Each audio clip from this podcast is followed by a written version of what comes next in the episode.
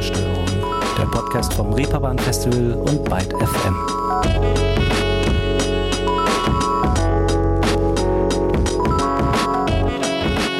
Guten Tag zusammen. Willkommen zu einer neuen Ausgabe von Ruhestörung. Und heute geht es um eine ganz einfache These. Die deutsche Musikbranche ist nicht divers genug. Das war's schon. Ja, kann man als Aussage natürlich einfach mal so in den Raum werfen und stehen lassen. Aber dann würde dieser Podcast zum einen nur so 35 Sekunden gehen und zum anderen dieser Satz im luftleeren Raum umherschwirren und vielleicht sogar schlimmerweise verhallen. Nee, wir schauen heute mal, was es mit dieser These auf sich hat. Und das am besten mit einer Person, die sich damit auch auskennt. Und zwar den Mann hinter der Stimme, die ihr soeben schon gehört habt, Demba Sano. Und wie so üblich stellt sich der am besten gleich einfach mal selber vor. Also mein Name ist Demba Sano. Ich bin einer der beiden Gründer ähm, von Same But Different. Äh, wir sind eine Diversity Management und Consulting Agentur und helfen vornehmlich Agenturen oder helfen vornehmlich Unternehmen, Organisationen in der Musikbranche, aber auch in der Kulturbranche im weiteren Sinne und mittlerweile auch in anderen Branchen dabei, sich mit so Themen wie Diversität und Diskriminierung auseinanderzusetzen. Wir bieten ganz klassisches Consulting an, also Beratung ähm, individuell, aber bieten auch Bildungsformate an, wie Workshops, Keynotes, Coachings, Trainings, ähm, um Unternehmen dabei zu helfen, sich diesem Thema anzunähern, sich diverser aufzustellen, ähm, was eben die Bedürfnisse, Bedürfnisse der jeweiligen Unternehmen sind.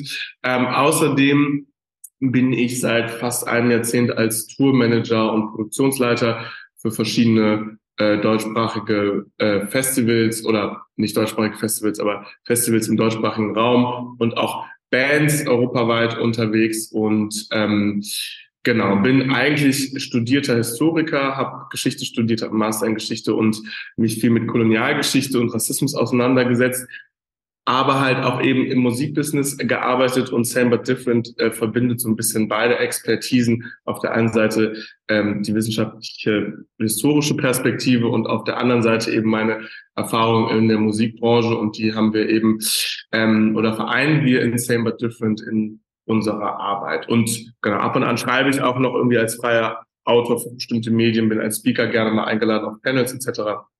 Ähm, genau, aber das ist so das, was ich alles mache. Die Vorstellung dauert bei mir immer ein bisschen länger, weil ich einfach sehr viele verschiedene Sachen gleichzeitig immer mache. Ganz offensichtlich. So ist er zum Beispiel auch Teil des neuen Reeperbahn-Festival-Formats Deep Dive, in dem verschiedene ExpertInnen des Musikbusiness in einem kurzweiligen Beitrag über unterschiedliche branchenrelevante und gesellschaftliche Inhalte sprechen, um im besten Fall mit ihrem Wissen gute Anstöße zu geben. Nun sind Begriffe wie Diversity-TrainerInnen vielleicht schon total üblich und gebräuchlich. Für manche, kann ich mir vorstellen. Aber dann wiederum für andere vielleicht auch ein bisschen abstrakt. Deshalb habe ich Demba nochmal gefragt, was man als Diversity-TrainerInnen eigentlich so macht. Kommen da Einzelpersonen oder Firmen auf ihn zu und sagen, hey, wir wollen gern mehr zum Thema erfahren oder uns gar vielleicht sogar umstrukturieren? Oder wie läuft das Ganze? Genau, also es ist immer ganz unterschiedlich. Aber meistens kommen die, also nicht meistens, eigentlich kommen die Unternehmen immer auf uns zu. Ähm, entweder die kommen mit einem konkreten Problem, dass die sagen, hey, es gab zum Beispiel den und den Vorfall bei uns im Unternehmen, ähm, irgendwie Diskriminierungsvorfall, in welcher Diskriminierungsrichtung auch, auch immer, und fragen dann nach Hilfe bei der Aufarbeitung Sowas gibt es. Es gibt aber auch einfach Fälle, wo Unternehmen sagen, hey, ähm, wir haben hier diese Mitarbeitendeninitiative, die sich gegründet hat vor ein paar Jahren, die setzt sich mit dem Thema Diversität und Diskriminierung auseinander und die wollen dann zum Beispiel mal einen Lunch-Talk haben oder einen Workshop haben etc. Und dann kommen die auf uns zu, wir unterhalten uns mit denen und schauen halt, wie wir denen helfen können. Wenn die jetzt mit einer relativ klaren Idee auf uns zukommen und sagen, hey, wir würden gerne einfach für unsere Mitarbeitenden ein Bildungsformat machen, wo alle mal so auf den gleichen Wissensstand in Bezug auf Diversität gehoben werden, ist das relativ einfach. Ähm, das gibt es, aber es gibt natürlich auch Sachen, wo Unternehmen mit konkreten Vorstellungen zu uns kommen, dass sie sagen, hey, wir haben, wir schreiben in drei Monaten zehn neue Stellen aus das und das Projekt. Wir möchten die aber ähm, so divers wie möglich besetzen und haben in der Vergangenheit aber zum Beispiel das Problem gehabt, dass bei den BewerberInnen äh, die oder die Aufstellung der BewerberInnen einfach immer relativ homogen war und wir wollen das so ein bisschen diversifizieren. Also wir möchten zum Beispiel nicht, dass sich nur weiße Personen bei uns bewerben oder nur Männer oder was auch immer. So. Und dann gucken wir uns an, okay, äh, zum Beispiel in dem Fall Woran liegt das denn? Wie ist das Unternehmen denn aufgestellt? Wie ist es in der Präsentation nach außen aufgestellt? Wie sehen vielleicht auch die Stellenauszeigen an? Wen, wen, wer wird denn überhaupt von diesen Stellenanzeigen angesprochen? Und dann aber auch auf welchen Kanälen, also im Sinne von welchen LinkedIn-Gruppen oder Stellenanzeigenportalen, was auch immer, wird das denn veröffentlicht? Wer bewegt sich denn da?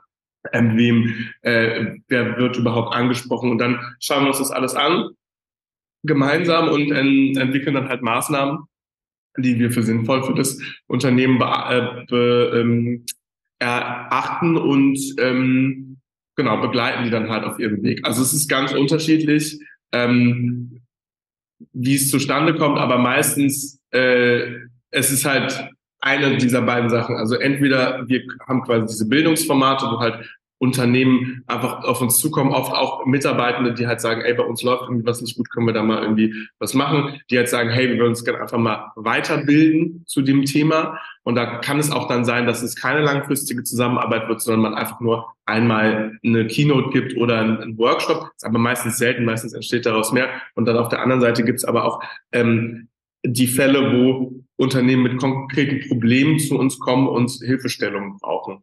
So. Und ähm, dann schauen wir uns das halt an und gucken halt, äh, wie wir da helfen können. Klingt gut und sehr hilfreich. Ich zumindest finde es immer gut, sich auch einfach mal von außen Hilfe zu holen.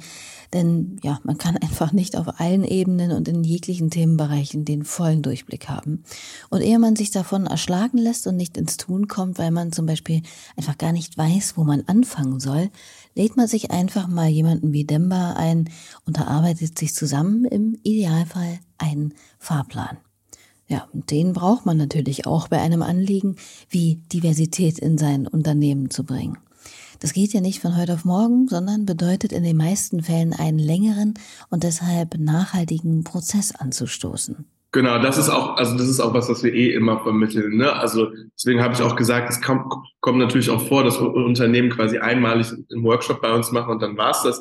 Das halten wir aber äh, eigentlich in fast allen Fällen nicht unbedingt für sinnvoll, sondern wir versuchen schon immer eine längerfristige Arbeit anzustoßen oder anzuregen, denn bin schon davon überzeugt, dass sowas halt einfach langfristige Prozesse sind, die lange dauern, gerade auch in Unternehmen, die vielleicht ein bisschen größer sind, wo eh die Strukturen so sind, dass die Mühlen ein bisschen langsamer malen und dann muss man da einfach so ein bisschen dranbleiben. Und ähm, genau, es ist halt einfach immer langfristig gedacht. Man braucht da schon so ein bisschen Geduld für. Und genau, zum Beispiel bei diesem diversen Re Recruiting, um da nochmal kurz was zu, zu sagen, da ist es halt so, genau wie du sagst, so, dass die dann also, dass man halt so denkt, okay, man würde ja gerne, aber es bewerben sich ja nur äh, eine bestimmte Gruppe an Menschen bei uns so. Ja, das mag natürlich so sein, aber auch das kann man ändern ähm, und da kann man an so ein paar Stellschrauben drehen, damit man halt auch Leute anspricht, die sich vorher nicht beworben haben. So, also das ist dann halt auch, ähm, das sind dann meistens Probleme, die relativ einfach zu lösen sind.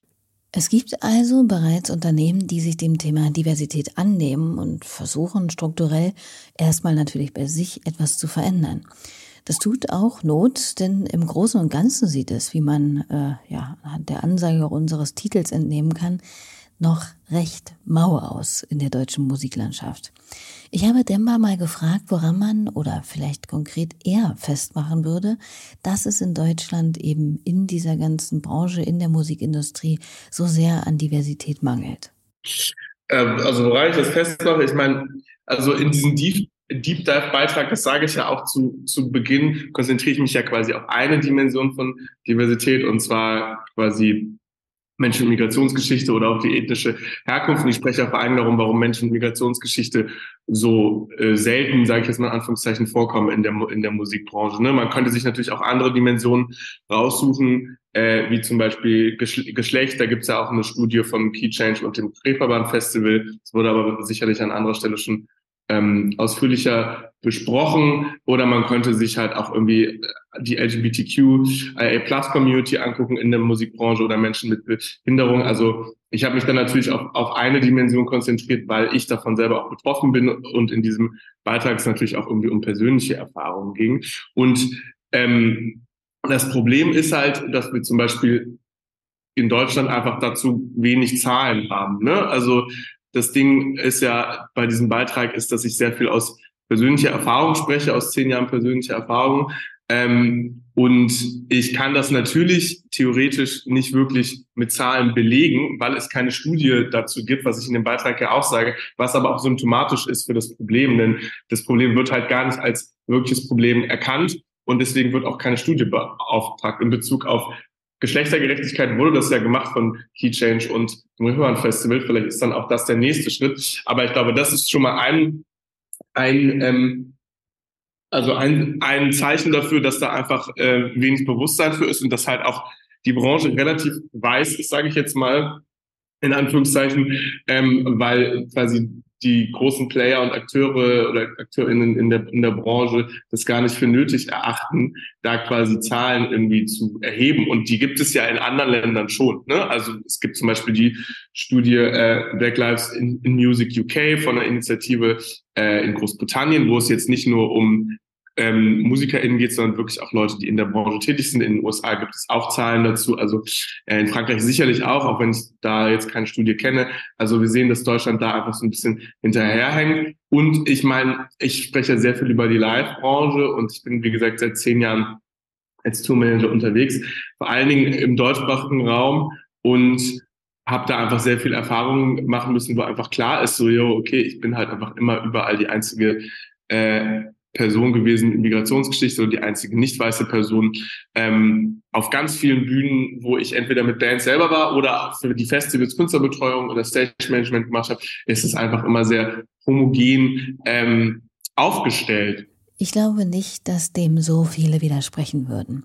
Auch wenn es erstmal eine, ich sage jetzt mal, gefühlte Wahrheit ist, weil es, wie Demba es ja eben schon sagte, in Deutschland einfach keine Studien gibt, auf die man sich stützen kann.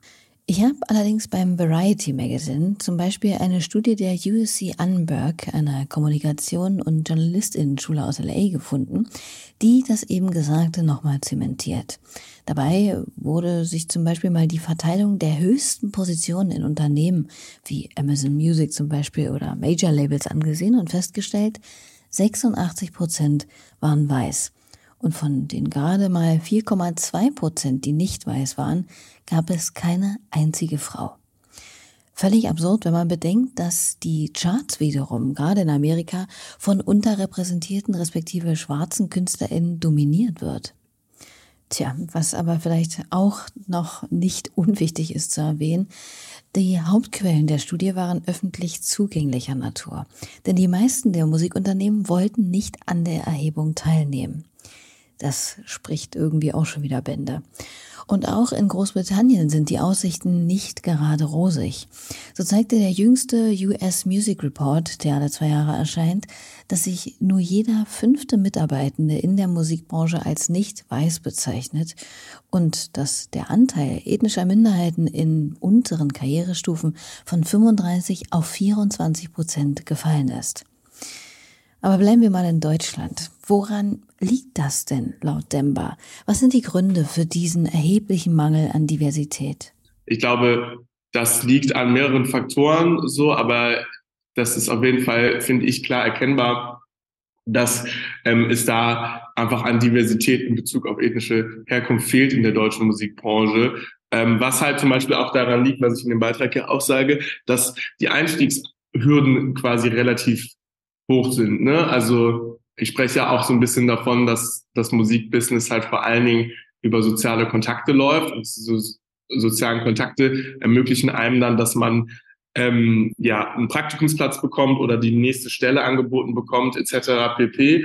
Und einmal ist dann natürlich die Frage, wie baut man diese Kontakte auf? Naja, vor allen Dingen, indem man sehr schlecht bezahlte oder unbezahlte Praktika macht und sich von unbezahlten Praktika zu Praktika hangelt. Und da ist natürlich die Frage, wer sich das leisten kann. Und wenn man sich in Deutschland Menschen mit Migrationsgeschichte anschaut, dann gibt es natürlich auch Zahlen dazu, dass die meistens einen sozioökonomisch schwächeren Hintergrund haben als der Rest der Bevölkerung. Und wenn die sich das einfach schlichtweg finanziell nicht leisten können, sich von äh, Praktikum zu Praktikum zu hangeln, dann ähm, ist das zum Beispiel ein Grund, warum es quasi erschwert wird. So und dann hast natürlich damit verknüpft den zweiten Grund ganz klar, dass dann halt auch Vor Vorbilder fehlen. Ne? Also ich glaube gerade junge Menschen, das kenne ich bei mir selber auch, gerade junge Menschen freuen sich immer total äh, oder brauchen das auch, gerade wenn es um Berufsauswahl geht, dass man Menschen sieht in Berufen, die einem, die so aussehen, wie man selber die gleiche Lebensrealität haben, die einem vormachen, dass man selber auch in diesem Beruf tätig sein kann. So.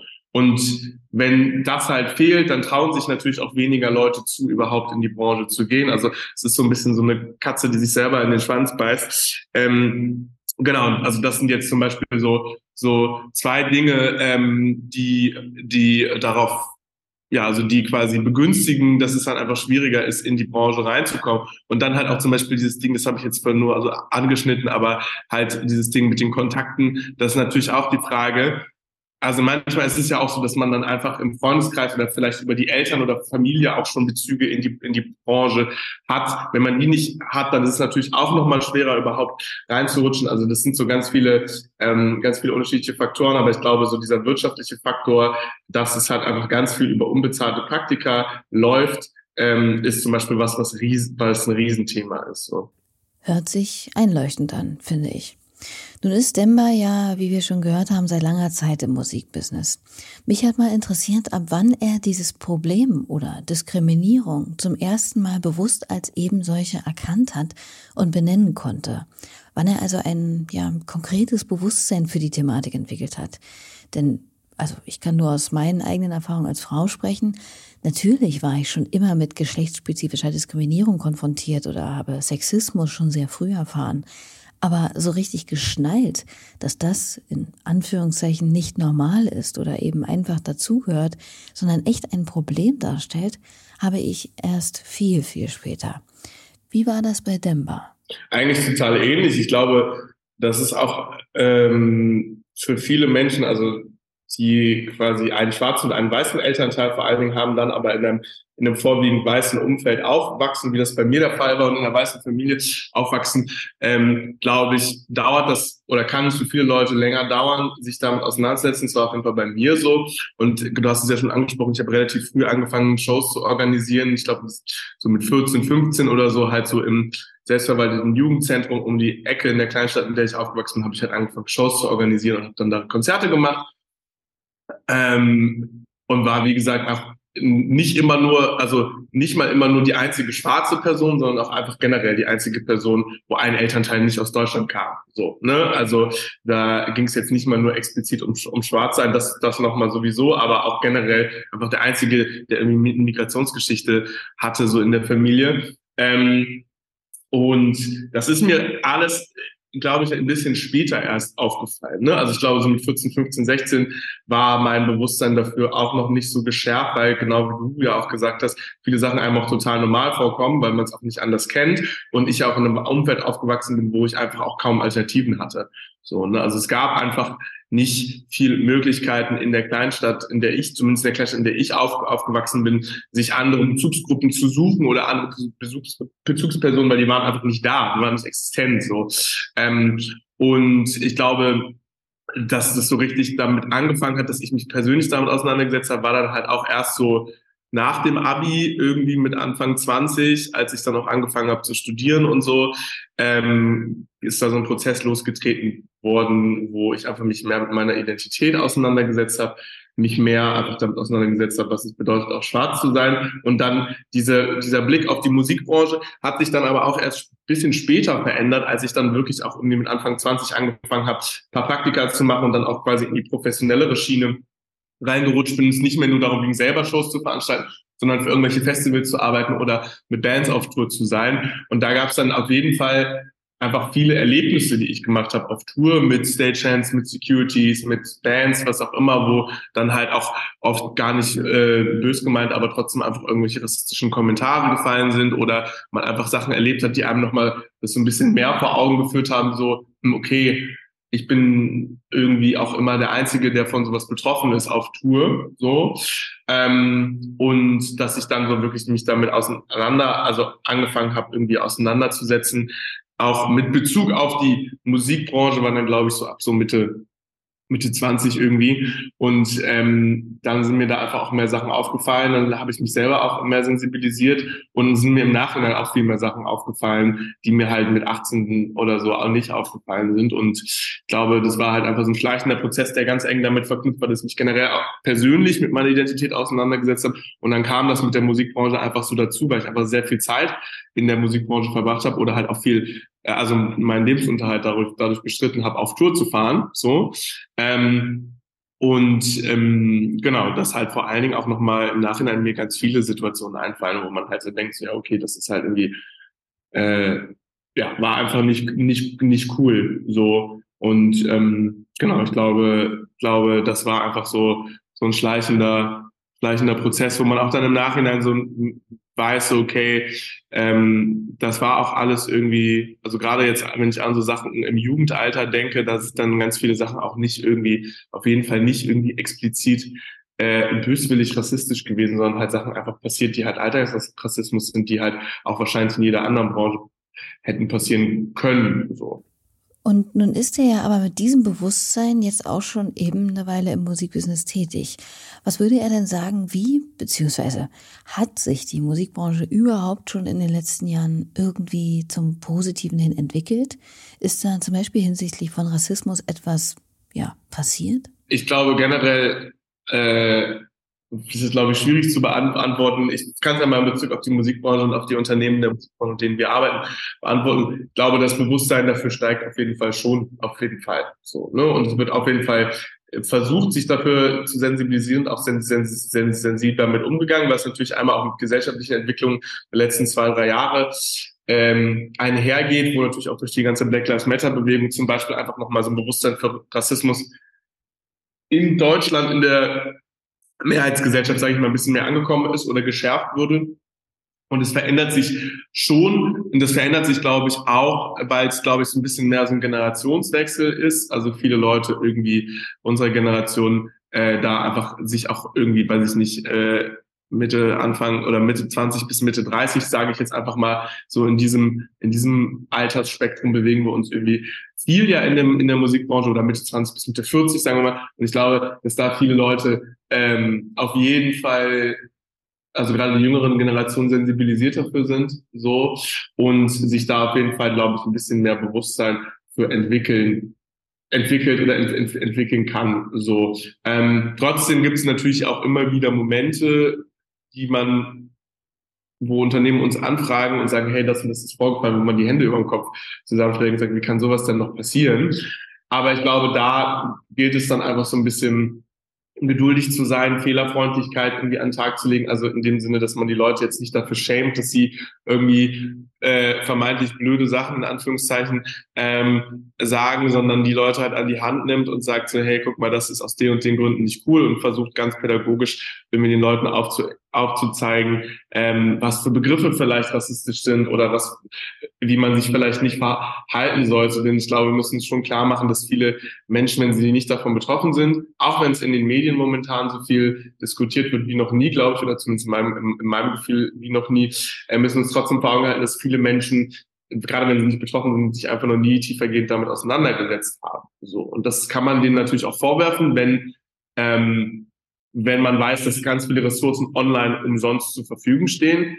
Aber das sehe ich jetzt als, als Dembasa nur als Geschäftsführer von Same But Different nicht als meine Aufgabe. Meine Aufgabe ist, die Leute an die Hand zu nehmen, aufzuklären und zu gucken, wie man gemeinsam äh, zukunftsorientiert dazulernen kann und äh, auch zu akzeptieren, dass Leute unterschiedliche Wissensstände haben, einfach weil Leute ganz unterschiedliche Backgrounds auch, auch haben. Und deswegen ist es so ein bisschen schwierig zu beantworten, wie sich da was tut oder wie sich da was verändert in der Branche, weil du natürlich Leute hast, die in der Branche, die schon super krass weit sind, also auch wenn sie nicht, nicht selber betroffen sind, und Leute haben, die ähm, sich zum ersten Mal mit sowas auseinandersetzen. Das haben wir auch in Workshops. Ne? Also, dass wir halt Leute haben, die halt total tief in dem, in dem Thema drin sind und dann halt Leute haben, die zum ersten Mal überhaupt äh, eine Definition von Diskriminierung hören in dem, in dem Workshop. Ne? Deswegen ist es ein bisschen schwierig zu beantworten, aber wir können auf jeden Fall schon ähm, beobachten, dass das Interesse von Unternehmensseite auf jeden Fall da ist, der Bedarf da ist und die auf jeden Fall sich viel Input auch bei uns holen. Ähm, und das ist, glaube ich, schon mal erstmal ein gutes Zeichen. Und auch da wieder, es ist halt ohne Zahlen ein bisschen schwierig, das messbar zu machen. Ob das jetzt schlimmer ist oder weniger schlimm, ist halt so ein bisschen äh, schwierig einfach.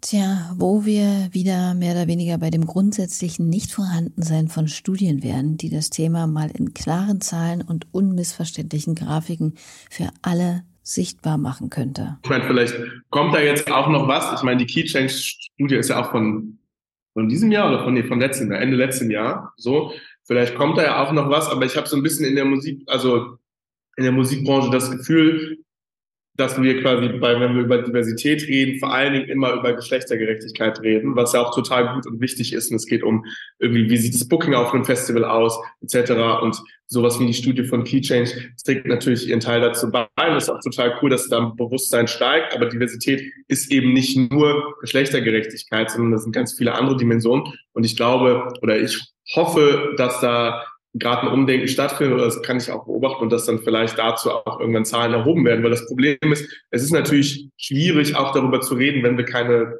Zahlen haben. Ne? Also ich kann natürlich aus meiner eigenen Erfahrung sprechen als Tourmanager, zehn Jahre und natürlich auch jetzt die Jahre, die ich mit Same But Different irgendwie tätig bin. Aber es mir natürlich schön, dass auch irgendwie den letzten Zweiflern schwarz auf weiß äh, vorlegen zu können. So, ne? so genau, weil Statistiken helfen, hat einfach immer Sachen greifbar zu machen. Deswegen, wer auch immer jetzt gerade zuhört und da vielleicht am richtigen Hebel sitzt, gebt doch mal einen Studienauftrag. Ihr habt's gehört, liebe Leute. Und gibt es denn aber irgendein Land, in dem das Ganze schon etwas besser läuft, das man so als, ja, in Anführungszeichen Vorbild benutzen könnte? Oder hinkt da dann wieder woanders?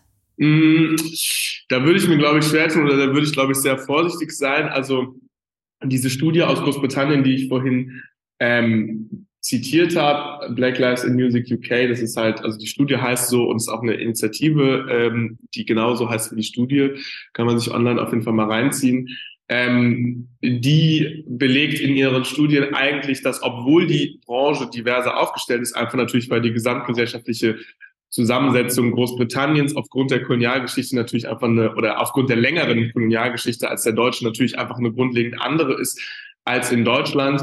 Ähm, trotz dessen ist es so, dass strukturell die Probleme, obwohl die Branche diverser ist, nicht unbedingt besser sind. Ne? Also in der Branche wird zum Beispiel, äh, in der, Entschuldigung, in der Studie wird zum Beispiel belegt, dass es halt äh, einmal eine Gender Pay Gap gibt, wie ja in der deutschen Branche auch, aber da wird zum Beispiel auch belegt, dass schwarze Frauen am wenigsten verdienen. Also die verdienen weniger als als als als schwarze Männer und als weiße Frauen und als weiße Männer. Ne? Also ähm, und auch da wird dann zum Beispiel wird dann zum Beispiel belegt, dass eigentlich so gut wie also drei Viertel aller ähm, aller schwarzen Menschen, die irgendwie in irgendeiner äh, professionellen Funktionen in der Branche tätig sind, schon mal Rassismus am Arbeitsplatz mitbekommen oder erlebt haben. Also natürlich ist es dann diverser aufgestellt, einfach weil die gesamtgesellschaftliche Zusammensetzung eine andere ist, aber das heißt nicht, dass es strukturell sich was ändert, weil wenn die Leute immer noch schlecht bezahlt werden und schlecht behandelt werden, ist es natürlich irgendwie auch nicht so richtig zielführend.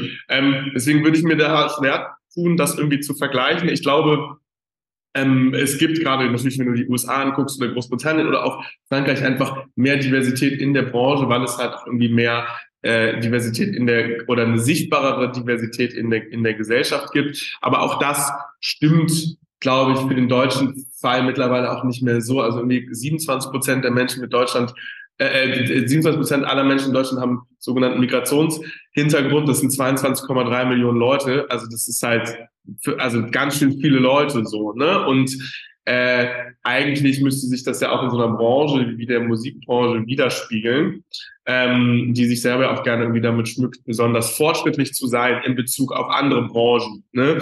Ähm, genau, und das spiegelt sich halt noch nicht so wider.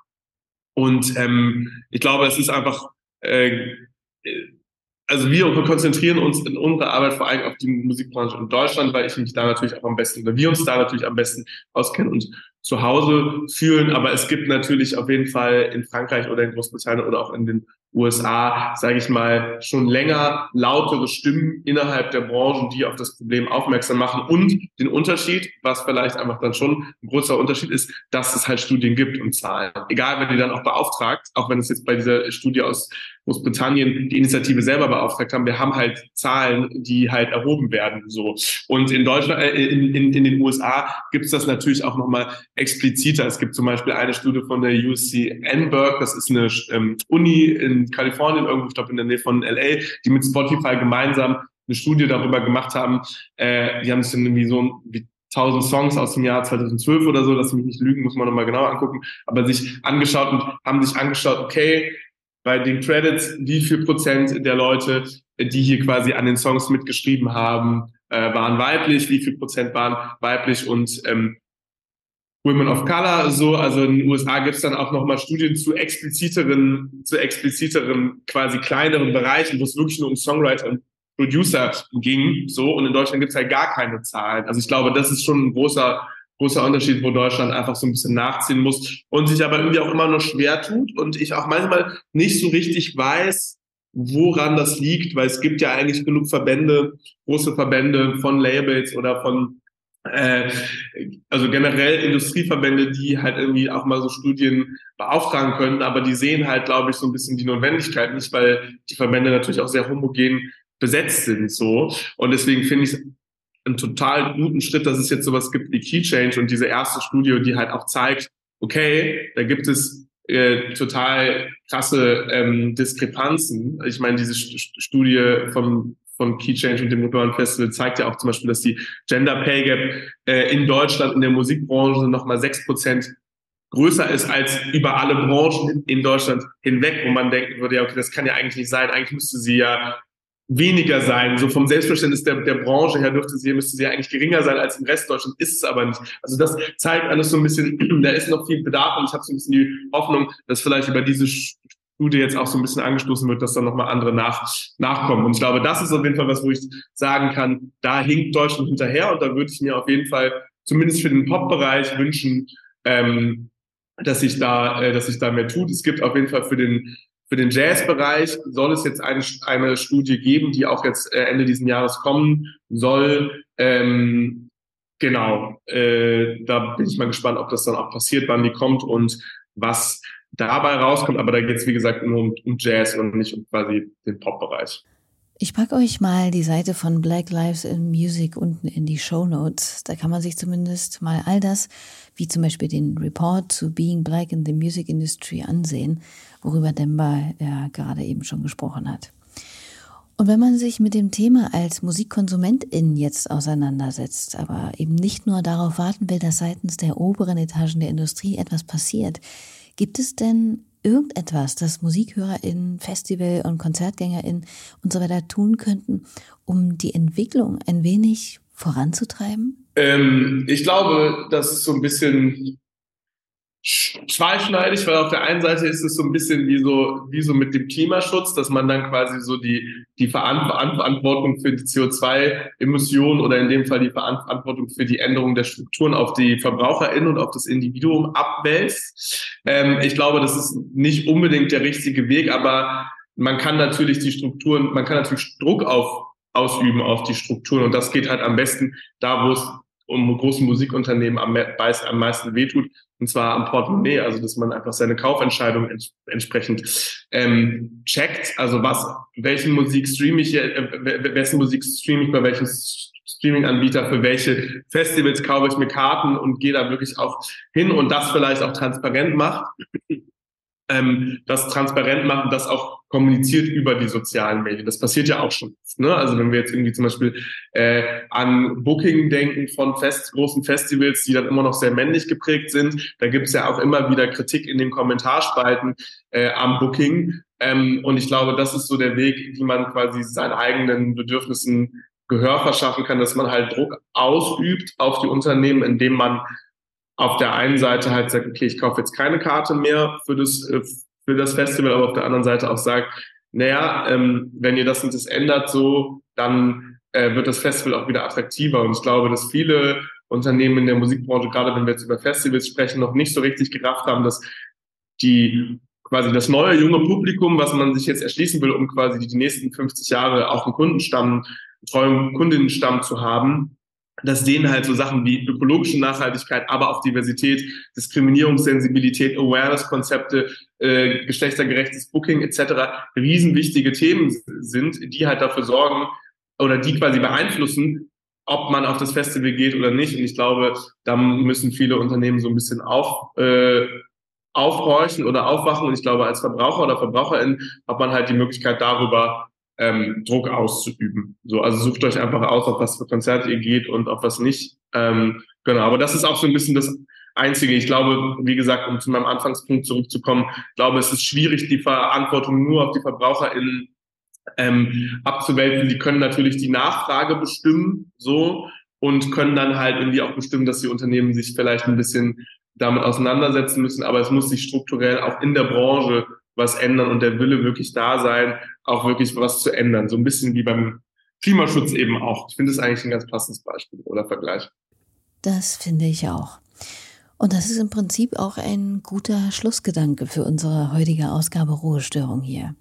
Es ist wie immer also vor allem die Branche gefragt, die die Strukturen erst schafft, sich mit einem geschärften Bewusstsein dem Thema anzunehmen und dann auch die richtigen Schritte zu gehen, um unsere Musiklandschaft vor und hinter den Kulissen diverser und vielfältiger zu machen und sie damit zweifelsohne auch wieder enorm zu bereichern. Ich danke Demba auf jeden Fall für diesen interessanten Exkurs in das Thema und seine Zeit hier bei uns und euch natürlich fürs Zuhören, Abonnieren und Kommentieren dieses Podcasts hier.